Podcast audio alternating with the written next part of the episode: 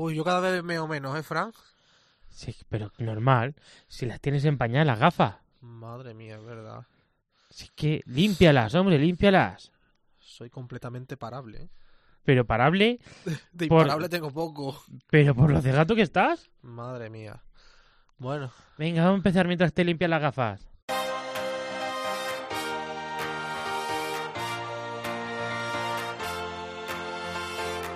José Melero y Fran Simón. Imparables.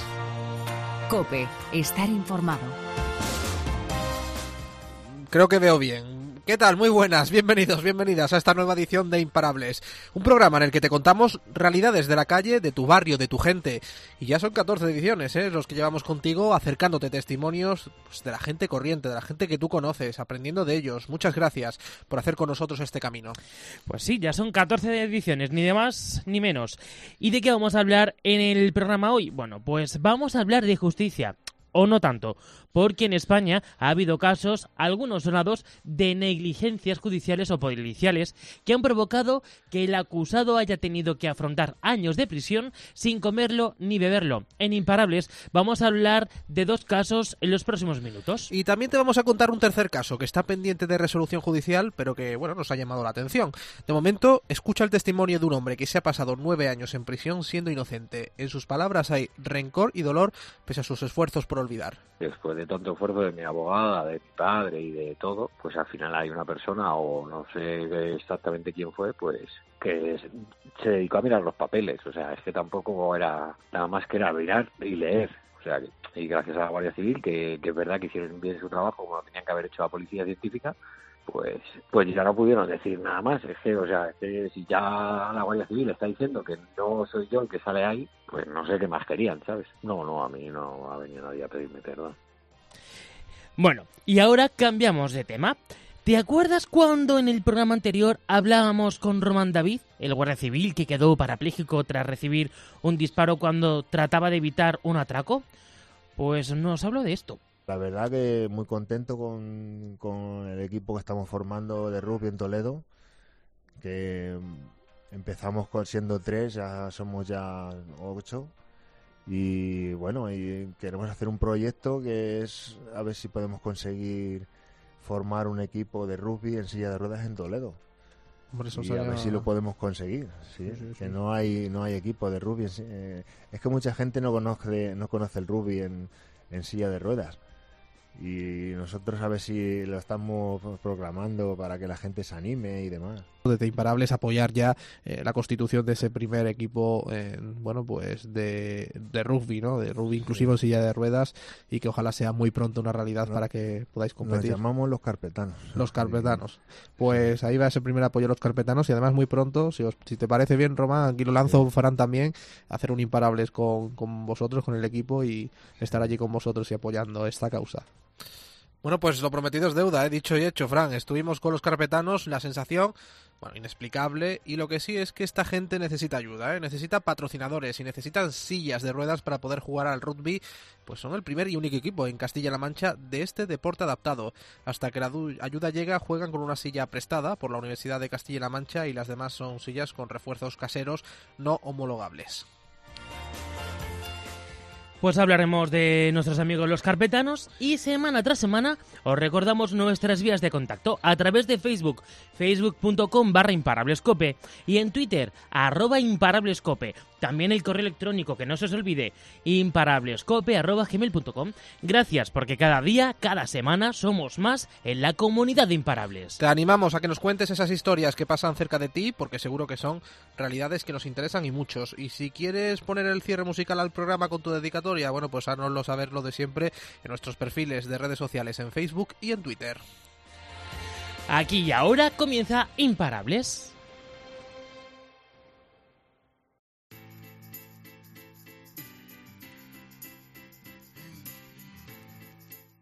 José Melero y Fran Simón. Imparables. Cope, estar informado. Bueno, vamos allá y vamos a empezar con un poquito de historia, porque los carpetanos, también denominados carpesios, fue la primera tribu prerromana que se asentó en Toledo, en el Cerro del Bú. Miles de años después vuelven a resurgir, esta vez convirtiéndose en el primer equipo de rugby en silla de ruedas que se constituye en Toledo y en Castilla-La Mancha. Aún no cuentan con grito de guerra, pero sus ocho gladiadores se han marcado como reto competir cuanto antes en la Liga Nacional de Rugby en silla de ruedas. Para ello entrenan muy duro en el Hospital Nacional de Parapléjicos en la capital castellano-manchega. Ganas sobran pero como ocurre tantas veces, faltan recursos. Concretamente las sillas reglamentarias para poder competir. A día de hoy tan solo disponen de una, prestada por la Universidad de Castilla-La Mancha. La entrenadora de los carpetanos, Miriam, nos cuenta que están buscando patrocinadores que financien el material necesario. Para ella, esta aventura está siendo una experiencia irrepetible. Sí que ha habido una iniciativa por parte de Albacete, todavía estamos a la espera a ver si, si pudiera ser. Y bueno, en principio conseguir material deportivo. Más que nada porque necesitamos las sillas de rugby en silla de ruedas. Es fundamental para la competición, además es una norma clarísima. Entonces, pues vamos poco a poco cumpliendo con esos objetivos. Miriam nos cuenta que entrenar con estos chicos es muy fácil. Sí que es cierto que hay que adaptar el entrenamiento a cada jugador, ya que cada uno padece una lesión determinada. No es ningún secreto que el deporte es un eje fundamental, ¿no? Para estas personas, tanto desde un punto de vista físico como mental. El rugby es un deporte de contacto. Para algunos de los integrantes del equipo es desaconsejable incluso practicarlo, como es el caso de Alberto, de José Miguel o de Iván, aquejados de una lesión cervical alta. Pero sigue acá adelante. El rugby, pues por lo menos hacer deporte siempre viene bien, ¿sabes? Y, y estar rodeado de gente, pues también viene bien. Actividades físicas que, de gente que sabe, ¿sabes? Entonces cosas así viene muy bien. Y aparte todos vamos atados, todos. ¿Por qué? Por lo que has dicho antes. Si te dan un golpe, te dan muy fuerte, puedes volcar, puedes caer y te puedes hacer daño. Por lo tanto, todo el mundo tiene que ir atado. De tal manera que nadie puede salir volando de, de la silla en un momento dado. Las sillas pese a no ser las reglamentarias, están muy preparadas, tienen mucho peso y están protegidas, tal y como destaca Mamen, que ha sido nombrada capitana del equipo. De hecho, es la única chica hasta el momento. Y los entrenamientos son muy correctos, eh, entrenamos fundamentalmente al principio para no lesionarnos, hacemos calentamientos, estiramientos y luego nos ponemos a jugar. O sea, está todo muy estructurado, muy pensado. A Roman David lo que más le está costando es adaptarse a la silla y mantener el equilibrio. Poco a poco va mejorando con los entrenamientos. Pues adaptarme a la silla y también me cuesta mucho mantener el equilibrio, pero bueno, ya voy consiguiendo bastante equilibrio y, con los entrenamientos que estamos haciendo pues voy mejorando. A mí lo que me costó fue el equilibrio, es eh, lo que peor tengo. Pero por lo demás, bien, sí, porque brazo y eso pues los brazos tengo bien y la mano que, no recuperé, la final la tengo bastante bien.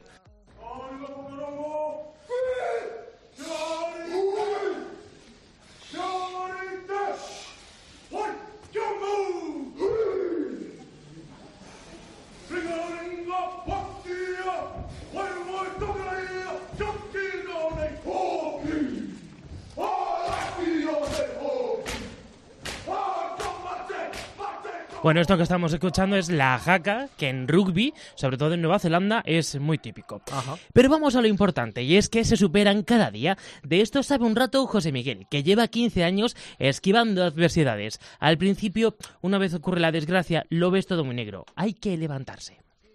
Cuando tuve el accidente, pues la verdad es que, como tú dices, se te viene el mundo abajo, pero la verdad es que la gente del hospital se porta muy bien y empiezas a moverte, a hacer rehabilitación y eso, y no es igual cómo entras que cómo sale.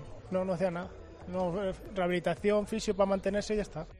Para mí, el deporte y los carpetanos han sido su salvación. Tras el accidente de tráfico que le tiene postrado en silla de ruedas desde hace dos años, cayó en depresión. Miriam contribuyó a cambiar la dinámica. Conocí a Miriam en- aquí en el hospital, en el departamento de biomecánica, y me había hablado del, del rugby en silla hace tiempo. Lo que pasa que anímicamente, pues poquito a poco he ido animándome y un día pues hablé con ella para venir a probar y la verdad que no tenía la intención de, de volver, pero me gustó tanto y volví a sentir lo que es un deporte de equipo. La verdad que anímicamente me viene bastante, bastante bien. Amil lo pasó muy mal, apenas salía de casa, hasta que un día se dio cuenta de que no podía continuar así. Estaba destrozando su vida y amargando la de su familia. Porque pude hacer rafting, buceé, me probaron que, que podía hacer de todo, con ciertas limitaciones y con material adecuado, pero pude ver que se podía hacer de todo y yo me sentí feliz otra vez. Entonces ahí cuando ahí cuando decidí que tenía que volver a hacer algo y sobre todo deporte. Fue entonces cuando se puso en tratamiento psicológico. Hoy es el propio Amil quien aconseja a los que están pasando por la situación que él vivió. Tuve aquí un, un, tratamiento con la psicóloga, un seguimiento, pues me conoce bastante. Y cuando empezó a verme otra vez por aquí, pues me llamó varias veces para, para hablar con gente que son con una lesión reciente, contar mi historia, que yo también lo he pasado muy mal, que se pasa peor todavía si uno no intenta revertir la situación, si te quedas pues pensando que en el pasado y no, y no miras el futuro, pues el pasado te hunde y el futuro se te escapa. El más veterano de todos es Iván. Con 19 años sufrió un aparatoso accidente de tráfico. Lleva 24 años en silla de ruedas. Nunca perdió el tiempo. Lo primero que hizo cuando se recuperó fue esquiar.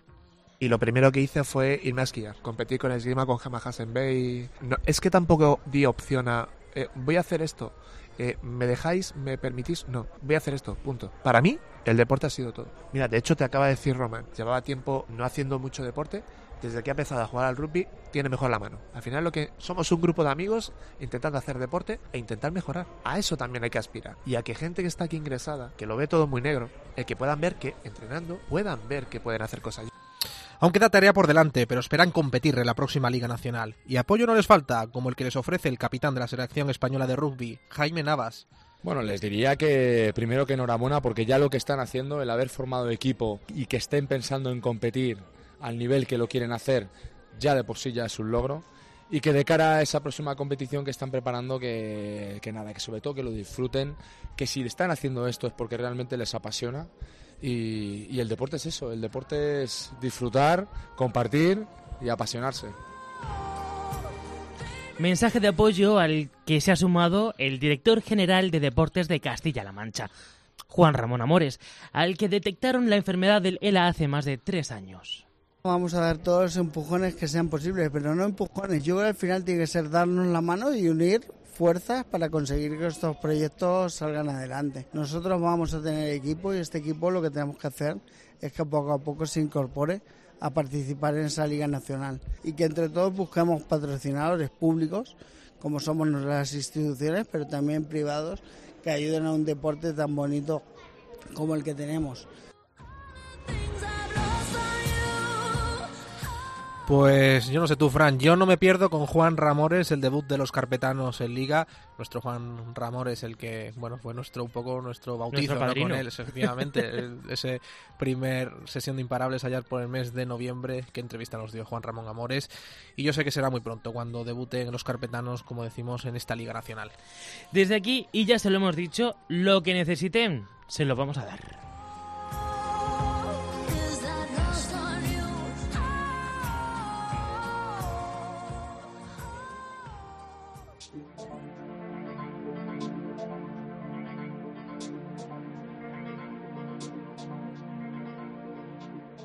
José Melero y Fran Simón. Imparables. Cope, estar informado.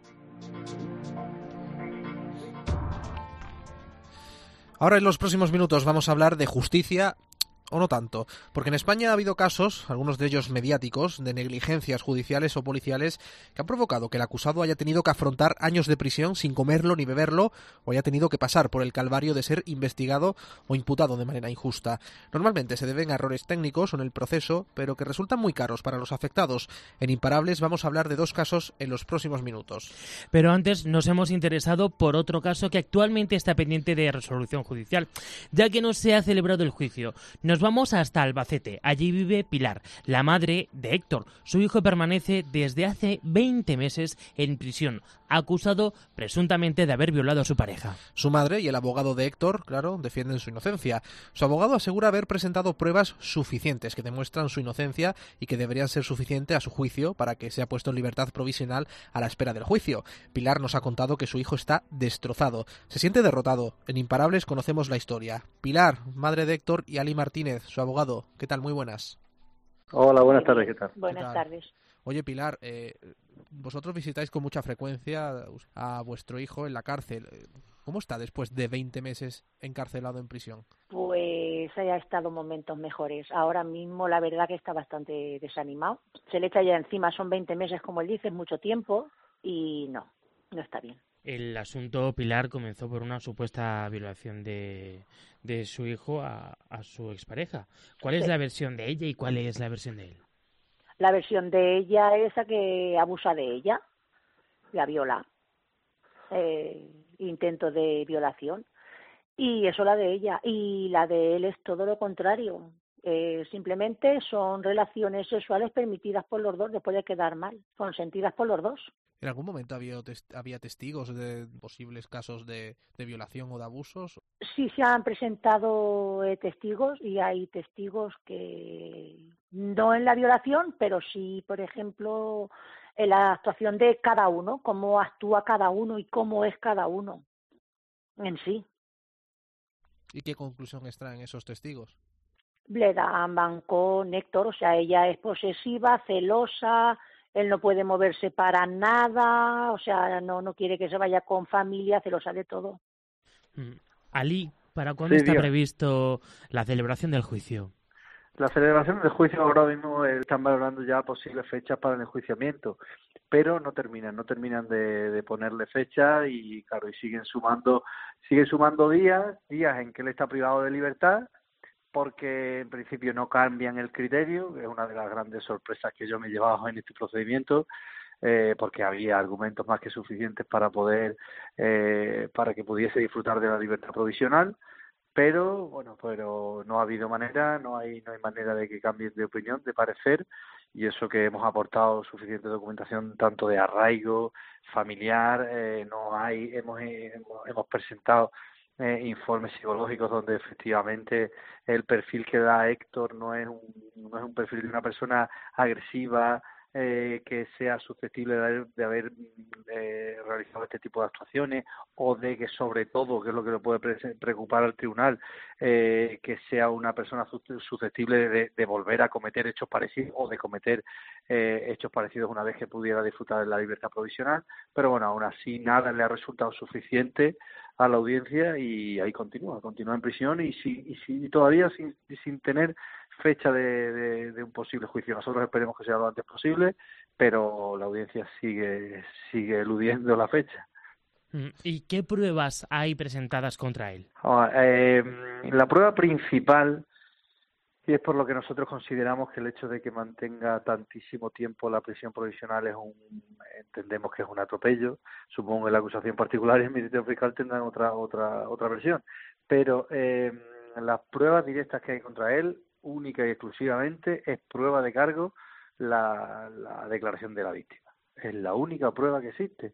Entonces, mm, claro, mm, nos encontramos con que la única prueba es la de, es la de la denunciante porque también prueba objetiva de que efectivamente existió una fuerza suficiente para someter a una persona y así producirse la violación es que no existe, no existe una prueba objetiva. En todos los análisis eh, médicos que se hicieron a la chica eh, horas horas después de, de haber ocurrido lo- los hechos, eh, todos y cada uno de esos análisis y todas las, las pruebas médicas dan efectivamente positivo en, en, que se encontraron restos de ADN de, de Héctor en las partes íntimas de, de la supuesta víctima, eso nadie lo discute, las relaciones efectivamente existieron, eso no lo duda nadie, pero eran, esa, no existe el más mínimo eh, desgarro o la más mínima prueba de una de, haber utilizado fuerza en esa en esa relación sexual no existe no existen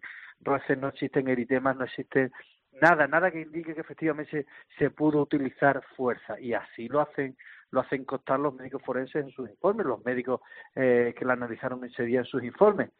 Entonces, claro, nos sorprende muchísimo eh, la, la, la, inquina del tribunal y de, y de la jueza de instrucción en su día de mantenerlo preso a toda costa. Pilar, ¿cómo era la relación de, de, de Héctor con, con, su novia los meses o quizá el año antes a lo mejor de que dejaran la relación? Era tóxica, ha sido una relación tóxica. Ella era muy dominante y era tóxica hasta que decidieron decir se acabó, se acabó. ¿Qué te contaba él de la relación? Contaba poquito, en sí contaba poco, pero cada vez que se enfadaban ella me llamaba a mí, siempre, siempre me llamaba a mí, siempre. Que mi hijo se había enfadado, que habían quedado mal, era como que me ponía a mí como diciendo que hable con su hijo, que hable con su hijo. Siempre le decía que la decisión tenía que ser él. Yo no podía obligar ni a mi hijo ni a nadie, está claro. La decisión siempre era de él. Eh, Ali, ¿cuáles son los siguientes pasos que hay que seguir? Bueno, pues nosotros ya hemos presentado el correspondiente escrito de defensa con una serie de testigos y todas las pruebas que hemos podido aportar. Eh, como también hay un, hay un informe psicológico de, como os he comentado, de, de Héctor aportado a la causa. Eh, y el siguiente paso es esperar. Eh, seguir. Ahora mismo nosotros tenemos presentado también el recurso de apelación contra la última denegación de libertad, porque volvemos a reiterar que consideramos que hay argumentos más que suficientes como para que este señor pueda estar en libertad. Y, eh, y ahora nos queda esperar a juicio. Esperar a juicio. Nosotros ya le hemos presentado, como le digo, toda la relación de pruebas que queremos practicar en el momento de la vista y, y deseando, deseando que llegue, que llegue el juicio para poder esclarecer los hechos eh, independientemente y así y así lo traslada Héctor o sea él ya a él ya le da todo igual él está completamente derrotado es decir él lo que quiere es ir a juicio poder explicarse que no ha tenido ocasión hasta el momento poder explicarse intentar demostrar su inocencia y como él dice y que pase lo que tenga que pasar pero por lo menos él se quedará tranquilo y, y, y, tendrá algo que decir. Es decir, ahora mismo él siente que está en prisión por nada, por no haber hecho nada y nadie le escucha, nadie le atiende, nadie, nadie está con él, nadie le apoya en su versión. Pilar, eh, Dime. tanto tú y sobre todo Héctor, ¿tenéis miedo? Eh, yo mucha. Héctor ahí en eso no. Él ya se ha hecho la idea de que va a cumplir una condena. Vamos a ver, claro que le tiene miedo pero no, es como ha dicho Ali, tiene muchísimas ganas del juicio, más que nada es el juicio, el juicio. Y como él dice, cuanto antes salga, antes me lo quito de encima. Eh, yo en sí no, estoy fuerte, yo tengo que mantenerme fuerte siempre, eh, soy el pilar de él, soy el pilar de él. Mi hija y yo eh, y mis padres hemos estado ahí desde el primer momento, o sea, él lo sabe siempre, hemos estado desde el primer día, llevamos los 20 meses andando con él. ¿Él trabajaba? Pero eh, sí, y... estaba trabajando cuando lo metieron y claro, tuvo que completar... Eh, se vino abajo. De hecho, es la misma jefa la que hace todas las propuestas de trabajo para, para pedirle la puesta en libertad. O sea que eh, tiene prácticamente el respaldo de, de la gente que lo rodea. Sí, sí, sí, sí, sí, toda. Y mucha más de la que se van enterando. Eh, tiene muchísimo apoyo. Aquí, por lo menos en Albacete, tiene muchísimo apoyo. Pilar, no deja de ser un tema delicado, ¿no? Ya sabemos que hay mucha concienciación ahora con el tema, bueno, pues de la violencia eh, machista, es, estos casos de violaciones, hemos conocido casos que sí que son realmente casos de violación a, a, chicas. ¿Vosotros sentís que en vuestro barrio, en vuestro entorno, más que en el de Héctor, eh, ha habido ya una condena hacia vuestro hijo o todo lo contrario? ¿Sentís el cariño y el apoyo de la gente, vuestros vecinos? Siento, de... siento el cariño y el apoyo no han condenado a nadie, actor, nadie, nadie, nadie, nadie me lo condena a nadie. ¿Habéis hablado con la familia de ella incluso? No, se para nada. Se niegan a hablar.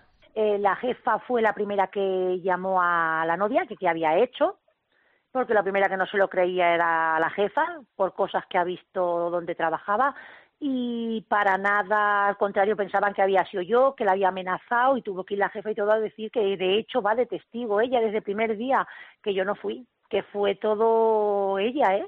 O sea, me culpaban a mí de todo. No. y ya me dijeron que no me pusiera en contacto con ella, que todo lo que pasara o hiciera podía repercutirle a mi hijo y yo yo no me he cruzado. Mi hija sí se ha cruzado con ella, pero nadie los hemos hecho ni vamos ni tengo el por qué tocarle. O sea, es que no no soy persona de tener la venganza en mí para nada. También eso es duro, Pilar, ¿no? Tienes que aprender a sobrellevarlo y ya está. Y si la tuvieras delante, ¿qué, qué la dirías? Que qué le diría que abriera su corazón a la vida, que abriera su corazón a la vida, que empezara a, a pensar y a caminar es muy joven y empezar un camino así. Pues es una lástima. En sí me da pena, me da pena ella y me duele mucho. Me parece que una persona joven tiene que mirar a la vida de otra manera, con otras expectativas que lo está mirando ella y que lo está enfocando ella. Yo soy así. Me pongo como madre, no soy ni mucho menos estoy a favor del maltrato, ¿eh? Por Dios y la Virgen María, ni de una violación ni nada, o sea, para nada. Tengo una hija y soy mujer, pero cuando verdaderamente es un maltrato o cuando verdaderamente es una violación. Hay maltratos, hay hombres maltratados, o sea, yo no apoyo el maltrato, sea quien sea, del género que sea. Pues lo dicho, pues mucha paciencia, esperar la fecha del juicio y que todo sea para bien. Eh, Ali Martínez, abogado de la defensa de Héctor, muchísimas gracias por atendernos y Pilar a su madre, pues desearle de a aquí- ustedes. y Pilar muchísima suerte, muchísimo ánimo y que mucha paciencia y que todo saldrá bien, porque al final el que es inocente pues acaba saliendo. Muchísimas Muy bien. gracias. Muchísimas gracias.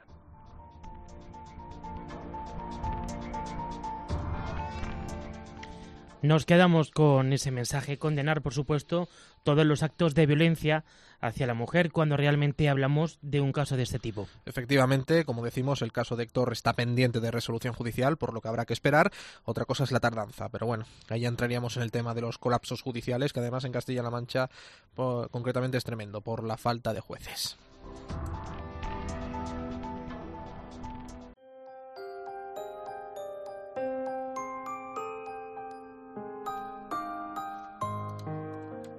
Valdivielso siente que ha perdido su juventud. Desde los 23 y hasta los 32 años los pasó en prisión. Nueve largos años por dos atracos cometidos en el año 2001 en Móstoles y en los que él no participó.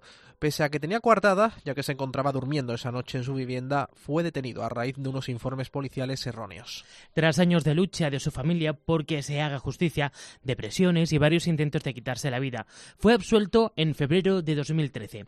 Seis años después de aquello y a sus 38 primaveras, se define como un hombre feliz tras lograr rehacer su vida y tener otro hijo. Ahora también trabaja como autónomo en el mundo de las reformas. Bueno, superar, superar, lo superas, pero no, no se te va, vamos, eso está ahí para toda la vida, o sea, no, no llegas a olvidarlo. Pues sí, te hace más desconfiado, sí, un poquillo. No se recuperan, es imposible recuperarlo. Ojalá. Vivo, pues, pues eso, pues como disfrutando, disfrutando de mis hijos y, es lo único que me importa, disfrutar de ellos y ya está.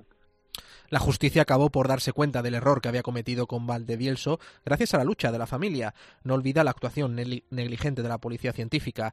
Esto le ha hecho ser más desconfiado de la justicia y de la policía. Les guarda rencor.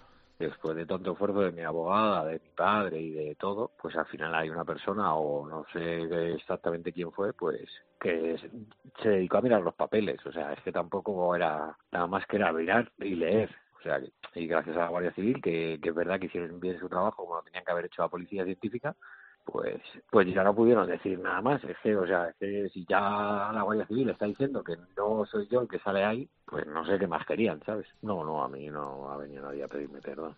Nueve años de tensión permanente en la que Valdivielso estuvo a punto de quitarse la vida en varias ocasiones. Su familia fue su gran apoyo. Lo intenté varias veces y lo, pues, por suerte pues me encontraron los compañeros de allí y no, pues, yo no me acuerdo, la verdad, yo me desperté en el hospital, vi a mi padre y ya está. Pues no, me apoyan mi familia y fui a un psicólogo, fui al psiquiatra cuando estuve fuera, cuando empecé a salir y estuve un tiempo, la verdad, que sí que estuve un tiempo hablando con ellos y, y luego ya pues ya me apoyé en mi familia y nada.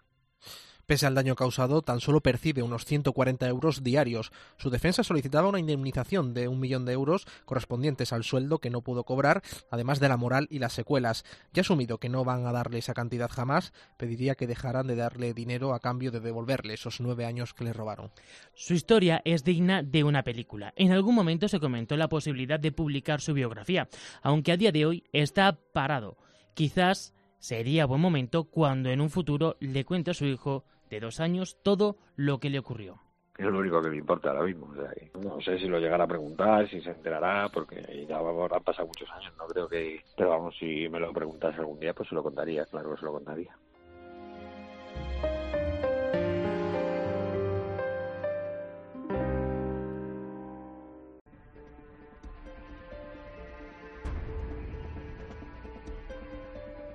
Joshua ha vivido una pesadilla de cuatro años, pesadilla que comenzó cuando su pareja estaba embarazada de seis meses, fue cuando agentes de la Policía Nacional le detuvieron en su vivienda de Vizcaya, acusado de formar parte de una red mundial que compartía y distribuía pornografía infantil online. Registraron el piso, no encontraron nada sospechoso, Pese a todo, los agentes le llevaron detenido y también se llevaron todos los CDs y ordenadores para ser analizados. Su abogado, César Bernales, cree que el error del FBI pudo llegar a la hora de rastrear los números de la IP. Pasadas las semanas, su investigación se archivó provisionalmente, pero año y medio después le comunicaron que la policía había descubierto decenas de fotografías de pornografía infantil. El juzgado de Guecho que instruía su caso quería llevarle a juicio. Pedían para él más de dos años de prisión. La estimación de un recurso presentado por el abogado de Josu permitió solicitar un informe imparcial a la Archancha. Los técnicos de la policía vasca corroboraron que en el ordenador no había nada, como siempre se había sostenido. El error fue que el técnico confundió los ordenadores de los acusados, o al menos esa es la teoría.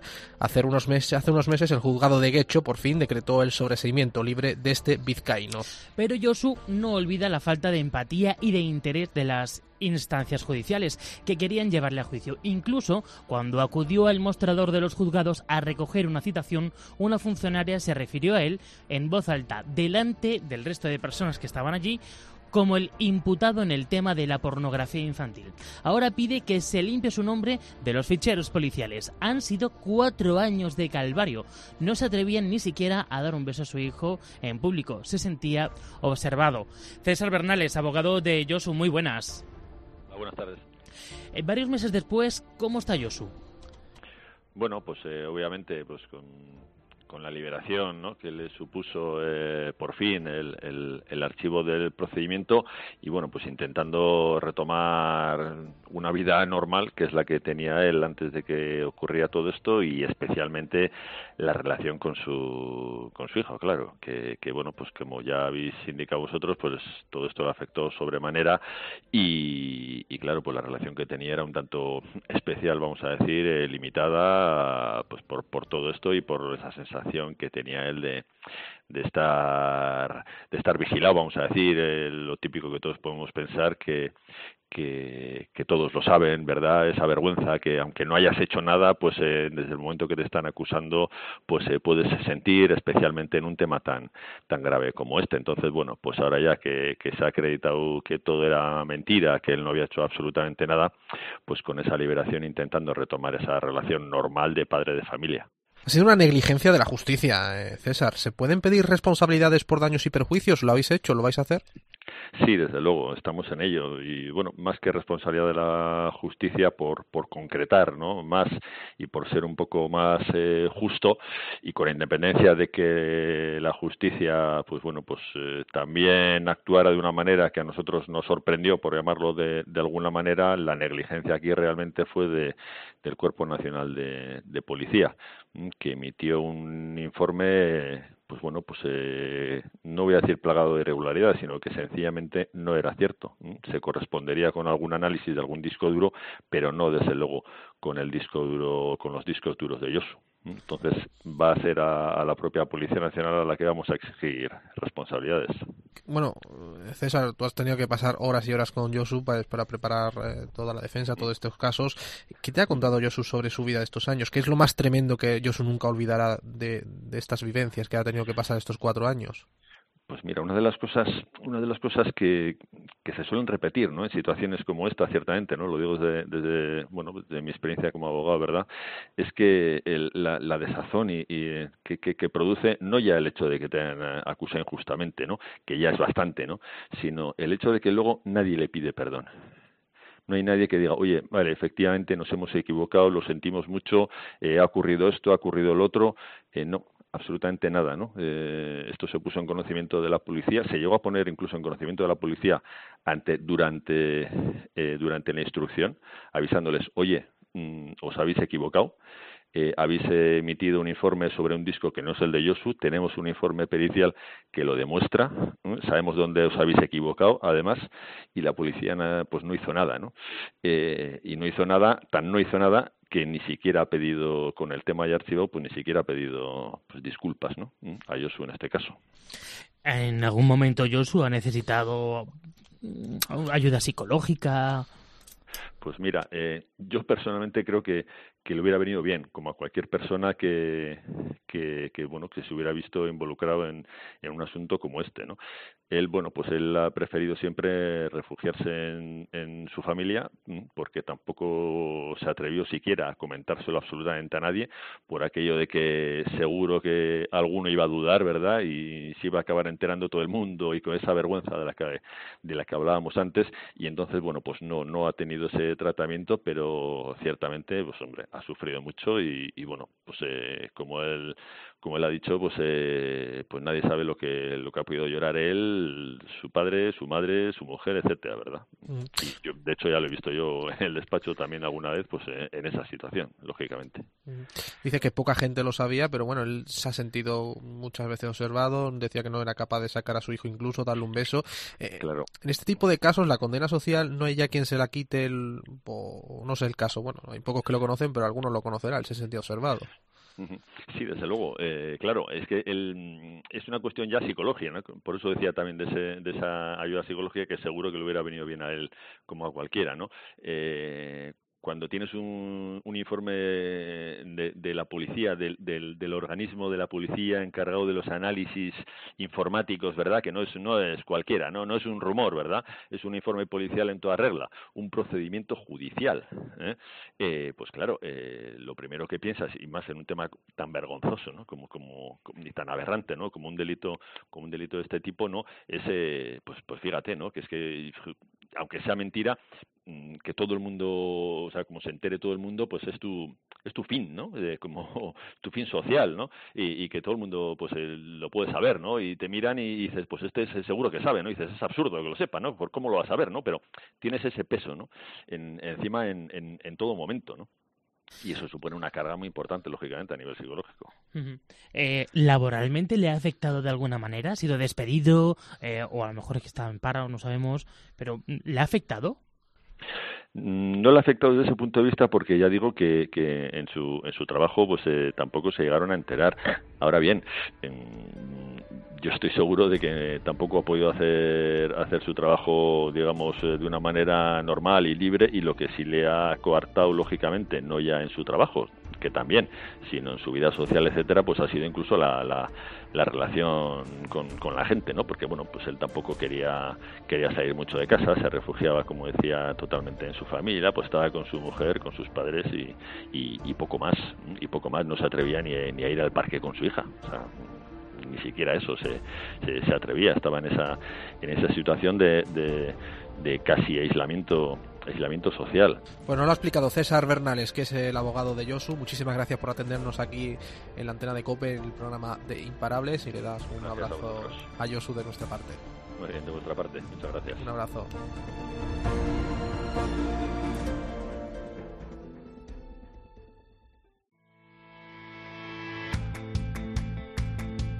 José Melero y Fran Simón. Imparables. Cope, estar informado. Incluso en este justo momento en que nada ocurre, calma blanca, ropa de cama de hotel.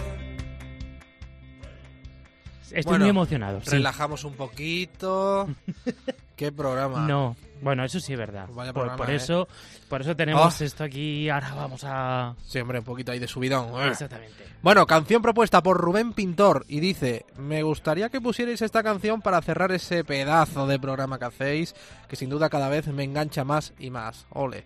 Esta canción me gustaría que se la dedicaseis a unos amigos que sin duda son maravillosos porque con ellos de verdad que la palabra amistad tiene sentido, ya que da igual lo lejos que estemos o el tiempo que pase sin saber nada el uno del otro. Ellos son Cristina, Lupi, Franico y...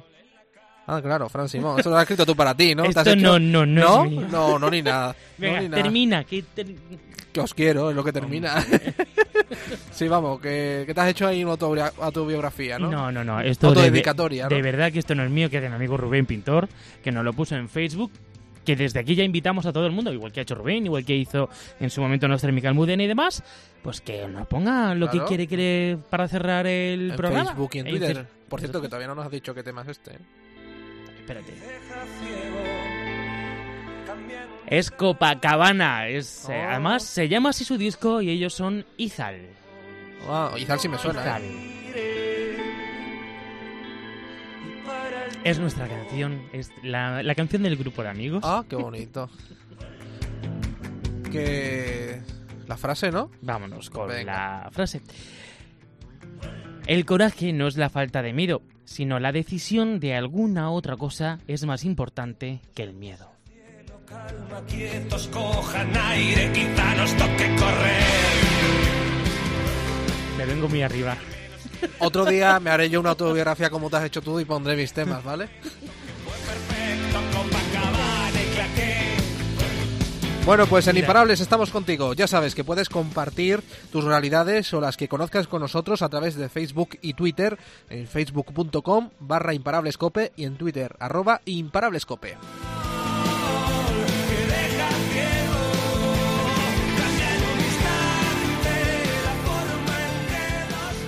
Aquí nos tienes, para lo que gustéis. Recordad que sois Imparables.